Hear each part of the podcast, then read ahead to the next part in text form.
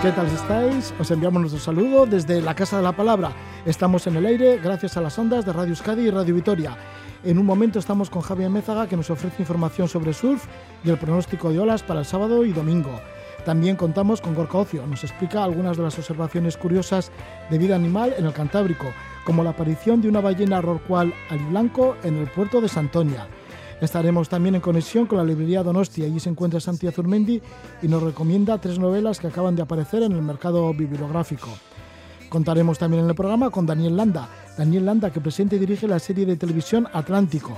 Son documentales grabados entre Fisterra en Galicia y el Cabo de las Agujas en Sudáfrica, donde justamente se unen el Océano Índico y el Atlántico, en la punta más al sur del continente africano. Todo ello lo ha ido recorriendo Daniel Landa. Incluso tuvo que pararse a la altura de Benín por el motivo de la pandemia. Estuvo esperando unos meses confinado en casa, volvió de nuevo a África, estuvo por Camerún, por Gabón, bajó todo el mapa hasta el sur del continente africano y ha conocido pues, un territorio sin extranjeros durante la época del COVID. Nos lo cuenta Daniel Landa. Y también tenemos conexión con Gani Mirzo. Gani Mirzo, que es un músico originario del Kurdistán de Siria. Está comprometido con los refugiados de los campos de la zona del Kurdistán, tanto el Kurdistán sirio como iraquí. Mm, La manera de su compromiso es llevando instrumentos musicales, también apoyando el arte de estos campamentos de refugiados con una escuela, nos lo contará. Y es que Gani Mirzo, junto con otros músicos, están realizando una ruta que llaman la Ruta de la Dignidad. Es una gira musical que en este mes de mayo va a recalar por Euskal Herria. Daremos las fechas de las actuaciones. Este es el contenido de la Casa de la Palabra. Comenzamos ya. Estamos con Javier Mezaga.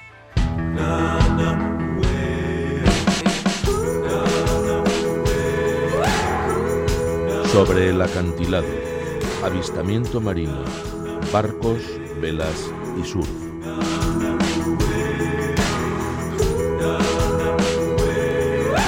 Javier Mezaga, que desde la revista 360 Surf ya tiene listo el parte de olas para este sábado y domingo. Javi, bienvenido, muy buenas noches, Gabón. Gabón Roge, buenas noches. Bien, Javi, bueno, pues antes de dar el parte, también alguna información sobre surf, porque se está celebrando o se va a celebrar el Campeonato del Mundo en El Salvador para luego los seleccionados participen en las Olimpiadas de Tokio. Sí, eh, bueno, es a, a final de este mes eh, se celebrará el Campeonato del Mundo por selecciones, que este año pues va a tener una importancia vital y sobre todo para el surf vasco también, porque los eh, cinco mejores clasificados masculinos y las siete mejores féminas de ese campeonato eh, tienen una plaza asegurada en los Juegos Olímpicos de Tokio. Así que, bueno, pues eh, va a haber allí, va a ser un campeonato en el que van a acudir, a, pesar de ser un campeonato por selecciones, eh, creo que se van a apuntar los mejores surfistas que no eh, del mundo, profesionales, que no se hayan que no tengan un, todavía una plaza eh, directa para el campeonato, pues intentarán sacarla allí. Así que va a haber una competición pues con un, con un nivel altísimo. Y de, lo, de la selección, de la selección que va, vamos, de la, representación que va con la selección española, eh, pues prácticamente son todos vascos, de los eh, de las eh, de los chicos, en la categoría masculina van Ari Charamburu y Andy Crier, eh, los dos guipuzcoanos, y luego el tercero es el canario Jonathan González, y en la, en la categoría femenina eh, las tres representantes son, son vascas, son Leticia Canales de, de Ariane Ochoa de Bilbao y Lázaro Tarra Nadia Irostarbe. Así que vamos a tener una representación, todos ellos son del, del Basque Team, va a una representación pues muy importante y a, a ver si hay suerte y, y alguno de nuestros representantes pues pueden pueden clasificarse para, para entrar ahí al, al- a los Juegos Olímpicos. Pues mucho ánimo para ellas y para ellos en este Campeonato del Mundo de El Salvador. Y en cuanto a olas, Javi, ¿cómo se prevén? Bueno, pues tenemos un, un, parte interesante. No va a haber olas grandes, pero sí que vamos a tener eh, buenas condiciones para surfear. El sábado tendremos olas que rondará el metro, puede que mm, metro, metro pasado, con, con viento terral por la mañana, eh, que va a soplar con poca fuerza y luego, pues bueno, a la tarde, pero ya bien entrada la tarde, pues eh, girará y pues saltará viento de mar, pero también no va a ser un viento fuerte, por lo que las condiciones del de, para surfear pues van a ser más o menos aceptables durante todo el día. Si bien eso lo mejor es eh, va a ser por la por la mañana. Tenemos la baja mar a las nueve y media de la mañana y la pleamar a las cuatro menos diez de la de la tarde. Eh, el agua la tenemos a 14 grados, va cogiendo un poco de temperatura y con la temperatura ambiente que se espera para el sábado, pues bueno, ya, ya es hora de ir guardando el, el, el traje 4-3 para, para ponernos el 3-2. Y el domingo subirá un poco más el mar. El, tendremos olas de metro y medio, hasta casi los dos metros por la tarde. Por la mañana vamos a tener también buenas condiciones con viento, con viento de componente sur, con viento terral y luego a partir de la tarde, a media tarde, rolará a noroeste ya con bastante fuerza y se, se estropeará. Así que bueno, pues el domingo por la mañana tendremos olas considerables y todavía con buen viento. Y, y, el sábado pues más pequeño pero pero va, va a estar eh, surfeable durante durante todo el día. Este es el parte de olas, gentileza de la revista 360 Surf. Muchísimas gracias, Javier Mézaga, y buen sábado y domingo. Muy bien, igualmente, a pasar bien el fin de semana. Agur. Tras esta información sobre surf, tenemos con nosotros a Gorka Ocio. Gorka Ocio, desde verballenas.com, pues nos va a comentar algunos de los avistamientos últimos por esta zona del litoral cantábrico. Gorka Ocio, bienvenido. Gabón, muy buenas noches. Gabón Roge, buenas noches. Eh, Gorka, ¿es cierto que se ha visto un rockwall ali blanco? Pues sí, mira, eh, eh, no sé, ayer, ayer mismo a última hora, eh, bueno, a, por la tarde aproximadamente con la pleamar, pues en el puerto cántabro de, de, de Santonia se llevaron la sorpresa de ver una ballena de la especie rorcual y blanco eh, nadando tranquilamente dentro de su puerto pesquero. ¿Y cómo puede estar una ballena nadando en un puerto pesquero en Santoña? Bueno, esta especie de ballena por lo general es muy, muy, muy costera, ¿eh? anda muy cerquita de costa. Se, llevamos desde abril con bastantes avistamientos muy cerquita de la costa y entonces, pues eh, en un momento es que están alimentándose principalmente de pequeños peces, de anchoillas así, como están muy pegadas eh, a la orilla, pues con la pleamar, indudablemente, pues se ve que entrando, presiendo un bálamo de estos peces, pues al final ha entrado al puerto de, de Santoña, ha entrado dentro de la marisma y de ahí a la, al puerto Santoña que tiene suficiente calado. Estuvo ayer durante toda la tarde dando vueltas hasta que al final el cambio de marea pues eh, eh, parece que le ha animado a, a, salir fuera a la bahía y de ahí bueno pues seguir su rumbo poco a poco hacia el oeste. Tiene que ser todo un espectáculo ver en un puerto a una ballena, ¿no? A un rocual ali blanco. Pues sí, siempre son eh, normalmente normalmente ¿eh? cuando entran a los puertos que suelen estar mal pero en este caso estaba en, perfecto estado. Y entonces, pues sí, es una suerte y un gran alivio, bueno, pues eh, de, verlas eh, dentro de un puerto, además eh, se la veía muy bien, daba vueltas, se acercaba mucho eh, a los muelles y la gente que estaba allí, pues la, disfrutaron, la disfrutaron a tope. Y nada, pues a ver si más colegas nos informan de si la ven por el resto de, de la costa cantabro-galaica. Sí, bueno, porque igual está de gira, ¿no? Por la costa este rocual ali blanco. Tiene toda la pinta. Sí. Bueno, el caso es que ahora está la pesca de la anchoa. Seguimos con la pesca de la anchoa. Ya creemos que ya estarán en los últimos coletazos, ¿eh? eh porque a los eh, millón de kilos que cogieron la semana pasada, prácticamente toda la flota ahí pegada a Galicia, pues eh, ahora a los barcos les está costando bastante encontrar la anchoa, están pescando poquito, eh, muy poquito de distintos eh, tamaños. Eh, por ejemplo, esta misma noche han estado cogiendo pocas cajas, pocos kilos de anchoa de 31 granos, 35, 36 y los han estado pagándose a una media de unos 75 euros el kilo. Además venía con mucha marmoca. Marmoca es una especie de como de aguamala, de medusa, ¿no? Que viene con el pescado y entonces, pues bueno, les cuesta apartarlo y, por eso, eh, a pesar de esta anchoa tan pequeña, pues los precios les, les han bajado bastante por culpa de, la, de, la, de esta marmoca. Y otros barcos pues han cogido un poquito más pero también de 62 granos, que es una anchoa muy pequeña y aún así, pues bueno, se la han pagado a 0,87 euros el kilo. Eso es lo que de momento esta semana ha dado de sí el tema de la anchoa. Eh, parece que son los últimos coletazos, el precio no le sube ni a tiros y, y ahí seguimos con la batalla. Bueno, pues ahí está la batalla, la batalla de esta campaña de la pesca de la anchoa y también pues ese avistamiento que nos has informado de esta ballena en el puerto de Santoña. Muchísimas gracias por todo, Yogor Caucio, y que vaya todo muy bien. Pues nada, hasta la semana que viene entonces. Vale, un fuerte abrazo.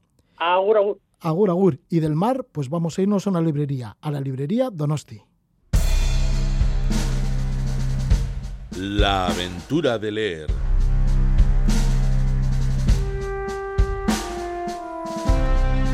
En la Casa de la Palabra, los libreros se convierten en exploradores.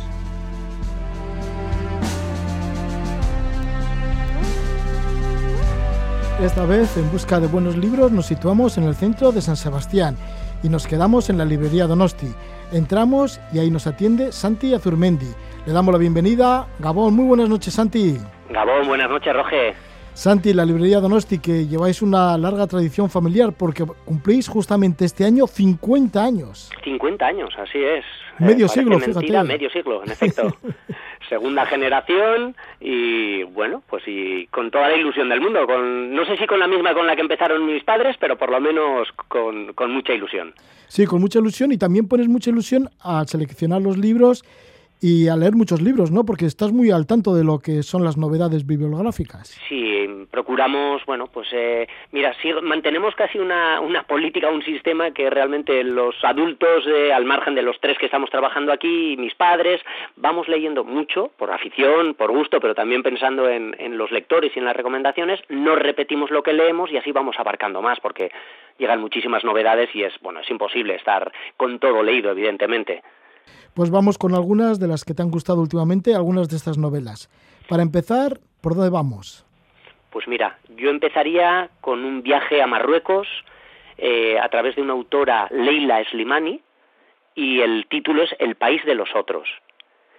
Es una novela que está ambientada en- a partir del año 45-46, en los próximos 10 años más o menos. Y vamos a seguir eh, la vida de una, de una mujer francesa que, bueno, durante la Segunda Guerra Mundial, en Alsacia, conoce a un soldado del ejército francés, pero marroquí de origen, y una vez que Francia es liberada, pues bueno, mm, hace las maletas y con él empieza una aventura nueva. Y realmente, pues cuando llega, como dice el título, se va a encontrar con un país que es de otros, en todos los sentidos. Es un país ajeno a su cultura, a sus costumbres, a su religión.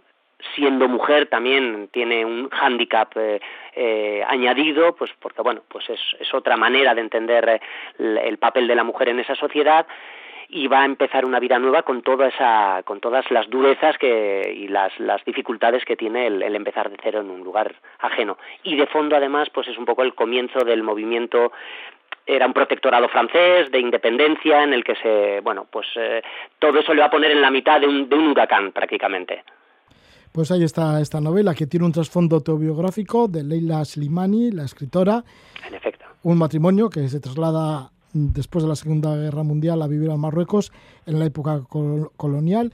Y el título de la novela es El país de los otros. La En editorial es Cabaret Voltaire. en efecto de Cabaret Voltaire que Sí. antes publicó ya de ella otra novela que fue premio Goncourt Canción dulce que también que no tenía nada que ver pero también era un muy buen libro Sí, y ahora tienes por ahí otra novela que te ha llamado también la atención por su curiosidad, que lleva el título de La anomalía. En efecto, es un libro realmente, iba a decir extraño, con todo lo que tiene eso de riesgo, pero bueno, a veces hay que probar y, y arriesgar.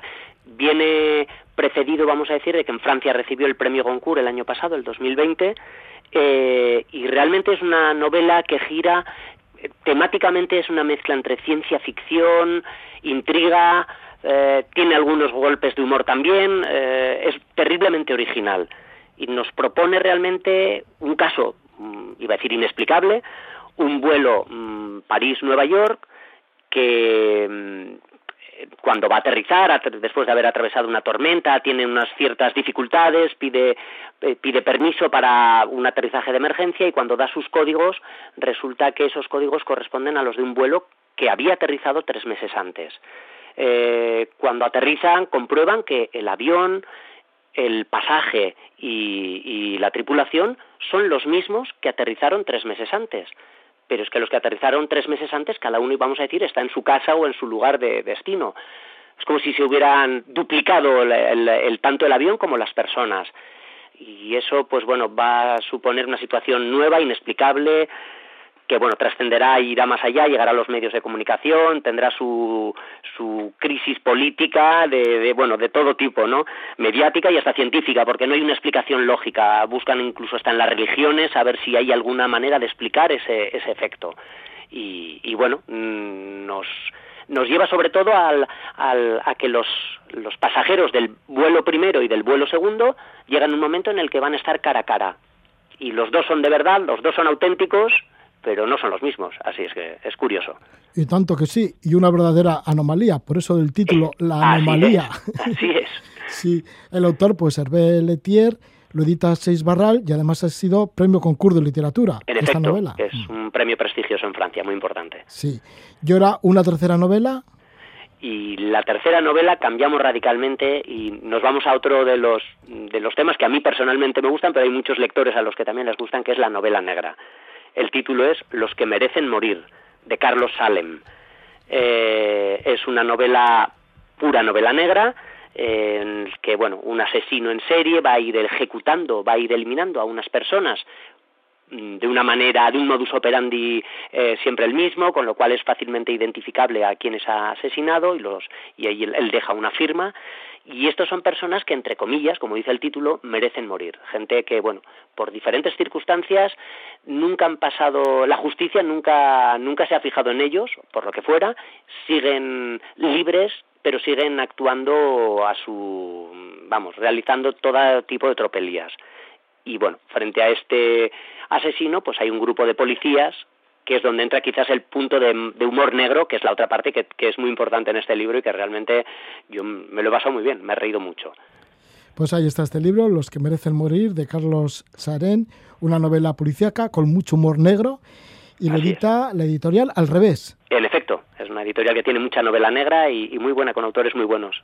Santi, pues vamos a recordar que la librería Donosti estáis ahí en el centro de San Sebastián, en Plaza de Bilbao número 2. En efecto, ahí, en el centro, enfrente del puente de la estación. ¿También tenéis algún contacto por medio de internet? Pues si alguien quiere pediros alguno bueno, de normalmente por correo electrónico o por teléfono. No tenemos una página web como tal habilitada, pero bueno, y también estamos en bookshop.org, que es bueno una nueva plataforma que, que bueno se apoya en, librerías independientes para para servir los libros.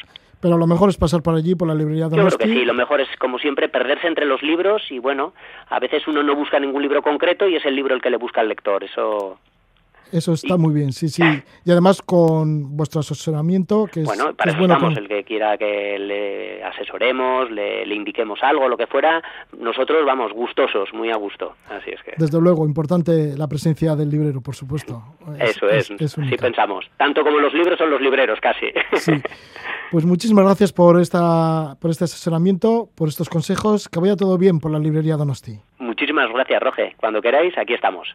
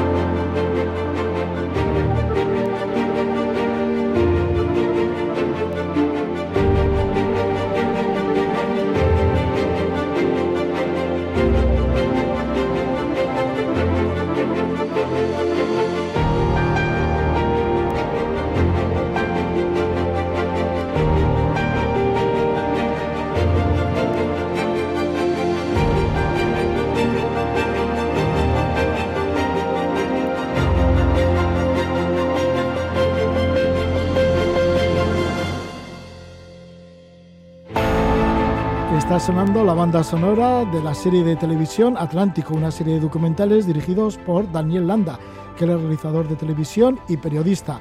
A Daniel le seguimos desde hace ya muchísimo tiempo, desde que editara la primera serie. La primera serie llevó el título de Palencia Singapur. Esto fue en el año 1999. Se emitió, entre otras cadenas, NTV.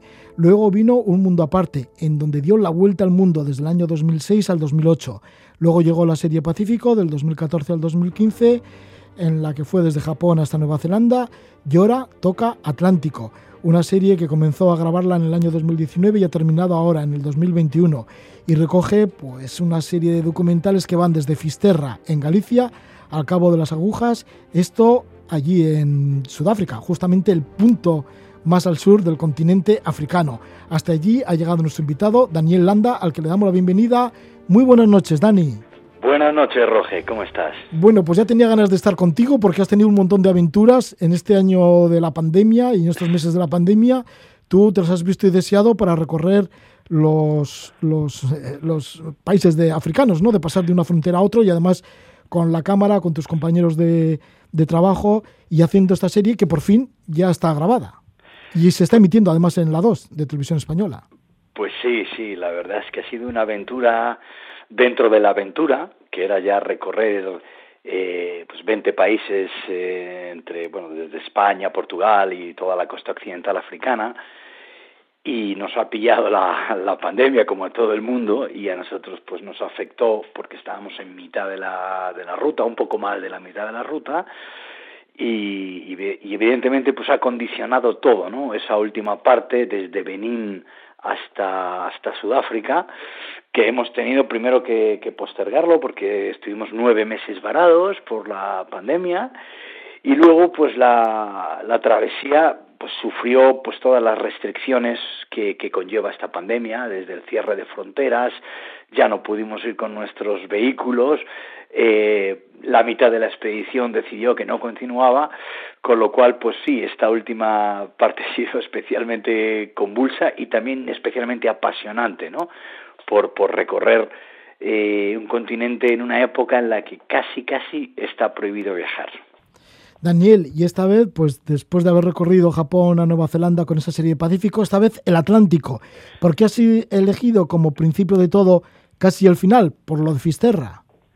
Bueno, pues es interesante porque es el principio, pero está pensado para que sea el principio y también el final. O sea que, porque todavía no, no ha acabado, ¿no? El Atlántico tiene dos vertientes y sí que nos parecía un lugar ahí donde acaba la, la tierra y empieza el mar, pues un, lugar muy evocador como para comenzar eh, una ruta un poco al revés, ¿no? Por el Camino de Santiago. Pero, pero la idea era, bueno, empezar en, en Fisterra, llegar hasta el Cabo de las Agujas, recorrer toda la costa eh, occidental de, de África y en una siguiente expedición, bueno, la idea, el sueño todavía, ¿no? Vigente, es, poder recorrer la parte americana desde la Antártida hasta, bueno, pues hasta la península del Labrador en Canadá, seguir bajando por Groenlandia, Islandia, eh, y llegar en la última etapa, como último camino, el camino de Santiago, hacerlo a pie desde Roncesvalles y, y llegar a Fisterra, ¿no? Por lo cual, se, bueno, se convertiría en el comienzo y en el, y en el final de este bucle circunvalando el Océano Atlántico. Pero de momento, de momento, y no ha sido poco, hemos completado la primera parte que ha sido la, la parte africana apasionante que, que, como decías, pues ahora se está emitiendo esa primera parte de nueve capítulos en, en la 2 de Televisión Española y ya hemos terminado de grabar la última eh, que nos llevó hasta, hasta Sudáfrica. Daniel, te atreves con todo, ¿no? Porque fíjate qué fantásticos viajes y expediciones realizas con tu equipo mmm, para filmarlo ya desde el principio, ¿no? Desde cuando saliste de Palencia y te fuiste hasta Singapur. Estamos hablando de hace mucho tiempo, allá por el año 1999, que por aquel entonces seguramente que era una idea de locos, pero mira, lo has conseguido. Pues mira, sí, la verdad es que estas cosas empiezan siempre pues con mucha más mucho más corazón que cabeza. Eh, yo recuerdo entonces pues recién estrenado el traje de periodistas, ¿no? Recién licenciados, eh, bueno, pues nos, nos, decidimos aventurarnos a, contar el mundo, ¿no? Como, como pudiéramos, eh, con muchísimas ganas, con muchísima curiosidad, con esa vocación de, que, une dos pasiones, ¿no? La de viajar y la de contar historias.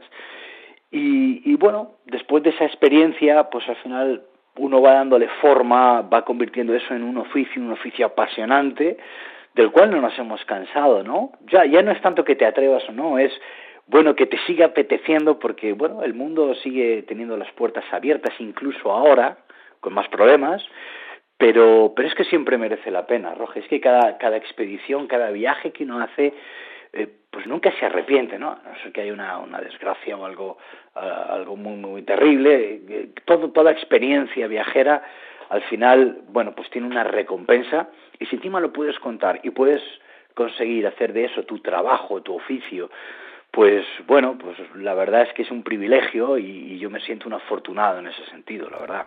En las imágenes se te ve que disfrutas muchísimo en los lugares en donde estás, ¿no? En cada uno de los capítulos. Porque Claro. en esta serie Atlántico, bueno, pues sí, empiezas en Galicia, en Fisterra, luego dais el salto a las Islas Azores, luego vais hacia las Canarias, las Islas Afortunadas, así llamáis al, al documental, y luego ya Marruecos, que es lo que se está emitiendo ahora. Sí, justo, porque, bueno, pues de hecho mañana, viernes a las eh, 2 de la tarde, se, bueno, hay una reposición del capítulo 4, que, que es Nómadas de Plástico, que, que tiene además un, un doble sentido, porque es como nos define un nómada bereber, un auténtico nómada nos definió como nómadas de plástico, en una entrevista, la verdad, muy, muy interesante. Y, y sí, nos acerca a los paisajes tan diversos de, de Marruecos, ¿no? Desde las ciudades fascinantes como Chefchaouen, la ciudad azul, o Fez con su Medina, eh, que es un laberinto medieval apasionante, y luego pues cruzamos paisajes nevados, ¿no? Que es una imagen además muy poco mm, asociada a África, pero pero África también tiene tiene cordilleras y tiene nieve y después de esas cordilleras nos vamos acercando al al desierto donde hacemos una travesía en dromedario en busca de los últimos nómadas bereberes que quedan en esa región. Y sí, es nuestro estreno en el continente africano y, la verdad es que, bueno, pues a partir de ahí todo adquiere una intensidad, ¿no? Esa intensidad africana, tanto en la parte del Sáhara como en la subsahariana, que, que bueno, pues eh, quienes se enganchen a, la serie irán viendo, ¿no? Cómo va evolucionando cada capítulo hacia el sur. ¿Cómo ha sido el viaje en sí? Porque en principio salisteis de Madrid, cruzasteis el estrecho, llegasteis allá hasta Chef Chauen, una ciudad que además es azul, bueno, ya se puede comprobar en el documental. Sí. Llegasteis a la a Fez, a la Medina medieval, bueno, total, que eso fue el principio del continente africano y luego os habéis introducido hasta Benín, en donde apareció la pandemia, pero luego seguisteis. ¿Qué lo habéis hecho? ¿Siempre en vuestro vehículo y así? Pues bueno, la verdad es que hay dos viajes muy, muy, muy diferentes. Primero, uno que nos lleva hasta Benín.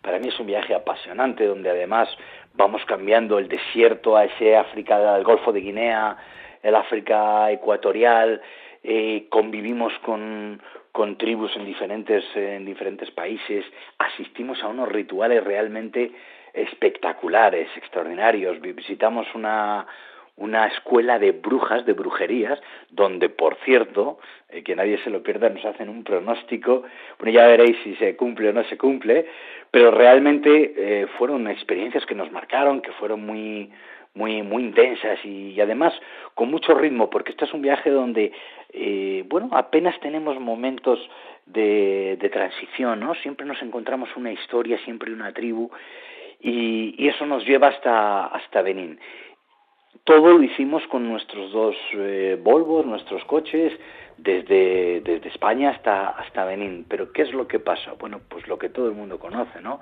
Nos pilla en el camino la, pandemia y el mundo cierra sus puertas. Eh, se cierra el espacio aéreo de Benín en 48 horas y nos vemos obligados a salir de urgencia del país y volver a casa con nuestras familias, pues como tanta otra gente, y dejamos en suspenso la, la expedición. ¿no?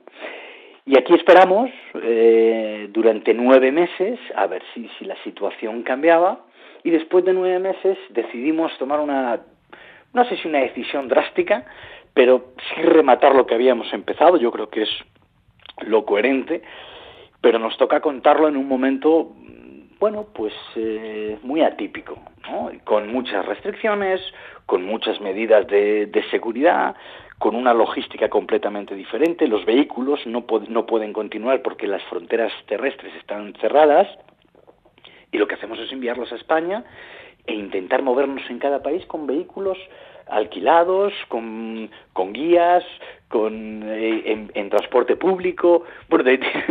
De, de, verdad que hemos utilizado todo tipo de transportes con la finalidad de seguir contando historias en la época donde, bueno, parece que el mundo ha dejado de girar, pero no, sigue girando y sigue habiendo historias. Y entonces, a partir de ahí, bueno, pues es un viaje más complicado. Ya no somos cuatro personas las que integramos el, el equipo, sino dos personas, Vincent Modino, eh, el director de fotografía, y, yo, y somos los que decidimos continuar viaje hasta el final, ¿no? Y la verdad es que ha sido una, una odisea, la verdad, un reto, un desafío tan complicado como apasionante, te lo aseguro, porque además nos ha brindado la oportunidad de llegar a lugares pues que hace un año que no visita nadie, ¿no? Nos sentíamos un poco en, en algunos puntos como Adán y Eva descubriendo el paraíso o estrenando el, el Edén, ¿no? Y, esa sensación espero que hayamos conseguido transmitirla. Para nosotros ha sido muy especial, muy cansado, muy, muy, muy, muy complejo de, de, abordar desde el punto de vista de la producción, pero mira, hemos llegado al final y, y tenemos esa satisfacción de por vida. Sí, porque de Benín reiniciaste el viaje y pasaste a Camerún, luego a Gabón, que Gabón es como muy selvático, ¿no? Y ahí tiene que ser eh, todo como muy virgen, muy salvaje, con pandemia o sin pandemia, vamos. A ver, Gabón es un lugar agreste, mm, literalmente, es decir, es selva, es el país con más porcentaje de selva por kilómetro cuadrado del mundo, además con una población muy pequeña, lo que te hace sentir siempre en mitad de la naturaleza, ¿no? A poco que salgas de las poquitas ciudades medianamente importantes, entonces siempre estás en un área rural con la espesura de la selva, pero claro, si uno eh, escarba un poquito entre, entre la selva y la maleza, pues acaba encontrando historias, naturaleza, unos poblados fascinantes vivimos experiencias africanas de, de, alta intensidad, por decirlo de alguna manera, porque, bueno, pues asistimos a... participé en un rito de, de iniciación, ya no es que asistiéramos como, como testigos, y bueno, lo hicimos en una época donde pues no, no te encuentras prácticamente otras eh, personas en la carretera, imagínate otros turistas o extranjeros que no hay, ¿no? Sí, en esta ceremonia en la que participaste, creo que es la ceremonia de Windy del el, el buiti, el buiti. El buiti. El buiti. El que es como la toma de una hierba que produce alucinaciones y así. Sí, es, es, es parecido a lo que a lo mejor alguien puede eh, conocer, la ayahuasca, ¿no? Pero, pero a la africana, ¿no? Con lo cual todo es como más visceral. La planta se llama iboga, y, y, lo que pasa es que, bueno, pues eh, nosotros asistimos ahí en un momento donde veníamos de un rodaje sin una tregua, se planteó de una manera muy repentina, un poco improvisada por parte de los iniciadores y fue una, una experiencia, no voy a adelantarte nada, pero muy intensa, muy visceral, eh, muy potente, ¿no? Y, y también África te enseña eso, si tú quieres conocer eso tienes que pasar por ciertos trances que, que en fin, que cada uno juzgue, ¿no? Si, si merece la pena o no, pero bueno, yo fui testigo, pues eso, de un, de un momento de un momento de gran profundidad, de gran intensidad y, y complejo y difícil y, y, hay que andar siempre con la precaución para estas cosas, ¿no? Y por lo tanto en ese equilibrio anduvimos en, en el ritual de, del Buiti. ¿Cómo fue Angola? Porque si es un país ya difícil de entrar por los visados y demás, con el tema de la cuarentena y de la pandemia, pues en Angola tuvimos que pasar por una cuarentena, eh, estuvimos 10 días encerrados en, Luanda y al final era eso o no, o no puedes entrar, ¿no? Y, bueno, pues en nuestro empeño eh, osado de, conocer todos estos países, pues decidimos que nos compensaba esperar 10 días y, y bueno, y salimos a, a recorrer un país que para mí es todo un descubrimiento Angola, la verdad. Es, es un escaparate de paisajes tan diversos, tan fascinantes, tan brutales, ¿no? y que, que, que, que, la verdad pues es, es, es imposible imaginar que haya tanto contraste en un país como, como Angola, que posiblemente no sea una prioridad turística, y en el momento además pues en el que fuimos nosotros con una cuarentena que obligan al turismo pues pues no había nadie absolutamente Y entonces, pues esos paisajes a la magia de lugares como las cataratas de, de, Calandula o los desiertos de Namibe o, qué sé yo, los cañones de Coruca, pues todo eso lo vimos en, en, una absoluta soledad, ¿no? Entonces ha sido, ha sido un viaje solitario y eso que íbamos en busca de las tribus, pero eh, atravesar esos paisajes hasta que llegas a las tribus lo haces en, en total soledad, ¿no? Lo cual también le da pues una dimensión diferente y, y, luego, pues la recompensa es la parte humana que siempre intentamos eh, retratar en nuestros documentales, que son las, las tribus, ¿no? Tanto de los Mumjila como de los Mundenguelengue, que, que, bueno, pues los ves también en un momento donde no están acostumbrados a ver, a ver gente, nadie los visita, ¿no? Con lo cual todo se convertía en una especie de, de, de fiesta o de sobresalto o de, bueno, o de shock al final de un encuentro donde no se suelen producir esos encuentros, ¿no? Lo cual siempre, todo, todo lo hacía especial, esta dichosa pandemia para, para mal, lógicamente, pero en algunos casos también para bien, ¿no? Teníamos esa sorpresa de, de, de estar solos en un, en un momento extraordinario. Momento extraordinario y por fin lo conseguisteis porque llegasteis al objetivo final, al punto más al sur del continente africano, el Cabo de las Agujas, en Sudáfrica, cerca de Ciudad del Cabo. Bueno, pues estos son algunos de, los, de las impresiones del presentador y director de esta serie. Lleva el título del Atlántico. Estamos con Daniel Landa. Daniel Landa, que ha hecho un montón de series también por diferentes partes del mundo, ha dado la vuelta al mundo realizando documentales y ahora está la serie Atlántico que se emite, en mm, por ahora se está emitiendo en la 2, ¿no? Los sábados a las 6 de la tarde en televisión española en la 2. En la 2, en la 2 los sábados a las, a, las 6 eh, de la tarde, a las 18 horas, y lo repiten los, los viernes, viernes a, las, a las 2 de la tarde. Luego, es verdad que, que durante toda la semana, el último capítulo que se haya emitido se puede ver a la carta, o sea que estará disponible también online. Mucha suerte, Daniel Landa, con la serie, con Atlántico. Que vaya todo muy bien. Hasta pronto. Muchísimas gracias. Un abrazo, Roger. Vale, un fuerte abrazo. Y después de haber hablado con Daniel Landa y este recorrido que está realizando por la costa atlántica, tanto de Feisterra como las Azores, como luego Canarias y demás para llegar a Marruecos y, y acercarse poquito a poco hasta Sudáfrica. Bueno, pues esto nos lo ha contado Daniel Landa. Pues después de todo esto, vamos a estar con Gani Mirzo, él es del Kurdistán sirio y nos habla, él es músico, y nos habla de una ruta, una gira que está haciendo con el título de La Ruta de la Dignidad.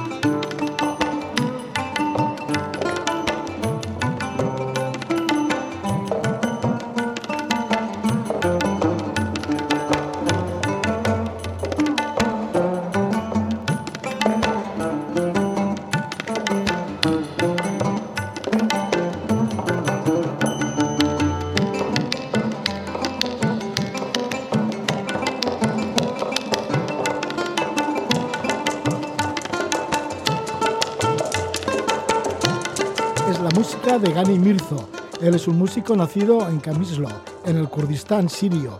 Reside en Barcelona desde hace casi 30 años. Ha creado la fundación Mirzo Music para ayudar a los refugiados en los campos del Kurdistán, tanto en Siria como en Irak. Apoya una escuela de música y recogen instrumentos para los refugiados. Utilizan el arte para dar esperanza a los exiliados y a los que padecen la guerra de Siria y también a los castigados por el ISIS. Gani Mirzo cada poco tiempo visita el Kurdistán para comprobar cómo van los proyectos y ahora va a realizar una gira que ha denominado La Ruta de la Dignidad. Llega este mes de mayo por Euskal Herria, por Navarra, por Guipúzcoa, por Vizcaya. Vamos a hablar con Gani Mirzo, Gani Mirzo, que ahí estamos escuchando su música. Él toca el luz, que viene a ser como un laúd barroco sin trastes. Gani Mirzo, bienvenido, muy buenas noches. Hola, Roger, buenas noches, ¿qué tal? Gani, pues desde hace mucho tiempo, ¿no? Comprometido con tu pueblo, con el pueblo kurdo, y en este caso también con los campos de refugiados. ¿Qué sucede en estos campos de refugiados? Eh, la verdad es que eh, son campos que llevan muchos años ahí instalados entre el Kurdistán de Irak y, Rojava. Pues eh, esos campos mm, eran provisionales, pero ya llevan casi 10 años desde la, el, inicio de la guerra de Siria, ¿no? Y claro, hay miles de personas ahí han venido para unos meses, pero los meses han largado años, ¿no? Eh, realmente en esos campos no hay proyectos culturales, no hay, digamos, la, vida es muy dura ahí. Entonces, hay muchos niños que han nacido en estos campos, no, tienen, no conocen otras vidas fuera del campo, ¿no? Eh, y entonces, em, durante varios viajes míos, hay, eh, digo, aquí falta algo, ¿no? No solo alimentar la comida, esta gente falta una parte espiritual, falta parte de mm, cultural, ¿no? Algo le das un poco eh, esperanza y le das vida, ¿no? Con el arte y con la cultura. Pues eh, ahí nació el proyecto, ¿no? La idea de, de defender la cultura y, crear, y crear, y crear espacios, ¿no? Culturales eh, en, el futuro en estos campos, sí.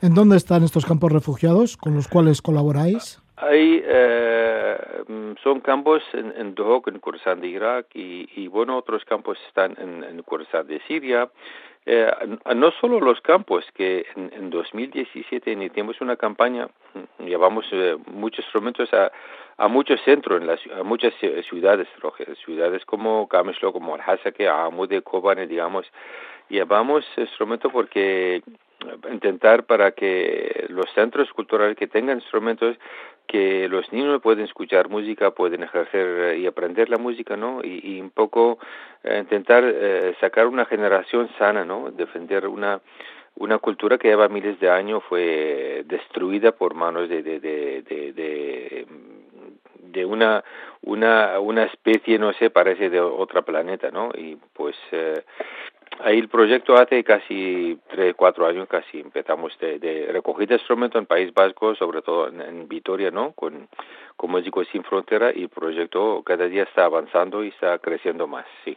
¿Cómo es la escuela esta de música que tenéis en estos campos de refugiados? Exacto, ya vamos casi ya hemos entrado el tercer año en esa escuela. Esa escuela, la verdad, era una era una idea afrontar el terror, ¿no? Para mí era porque lo lo planteamos una zona fue arrasada por ISIS, fue destruida, fue machacada, fue eh, esas gente fueron eh, eh decapitadas, digamos, la mayoría de la gente y fueron secuestradas más de 5.000 mujeres, fueron vendidas como esclavas sexuales. Digamos, una máquina de terror pasó por la zona de tremenda, ¿no? Y para mí era como plantear la cara al terror, ¿no? Es eh, crear un espacio cultural, un espacio de, de, de, dar vida a los niños, ¿no? Porque he visto la, la tristeza al, rostro de la gente.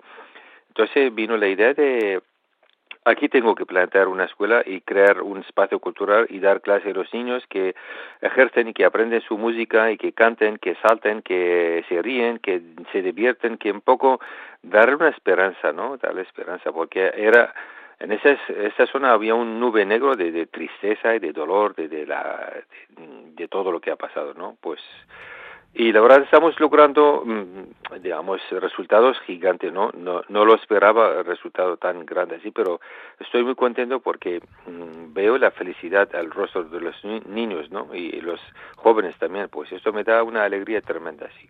¿Y cómo están estas mujeres que también apoyáis en este campo de refugiados? Este es en concreto el de Duhok que está en tu país, en Claro, eh, eh, actualmente ahora estamos a punto de firmar un convenio con una una mayor ONG ahí. Bueno, ya hemos firmado un convenio para crear unos, eh, digamos, eh, unos cursos de, de no solo música, eh, eh, yo utilizo, intento utilizar todo medios artísticos a esas mujeres que fueron secuestradas, ¿no? Hay eh, miles de mujeres y niños fueron secuestradas, pues viven en los campos en Dog, viven en una situación miserable, ¿no? Pues intentar con el arte un poco darle, mm, levantar el moral, ¿no? Darle un poco esperanza y, utilizar la música y los instrumentos, el canto y la pintura y todo tipo de, de, cultura y el arte. Eh, eh, en ese campo, ¿no?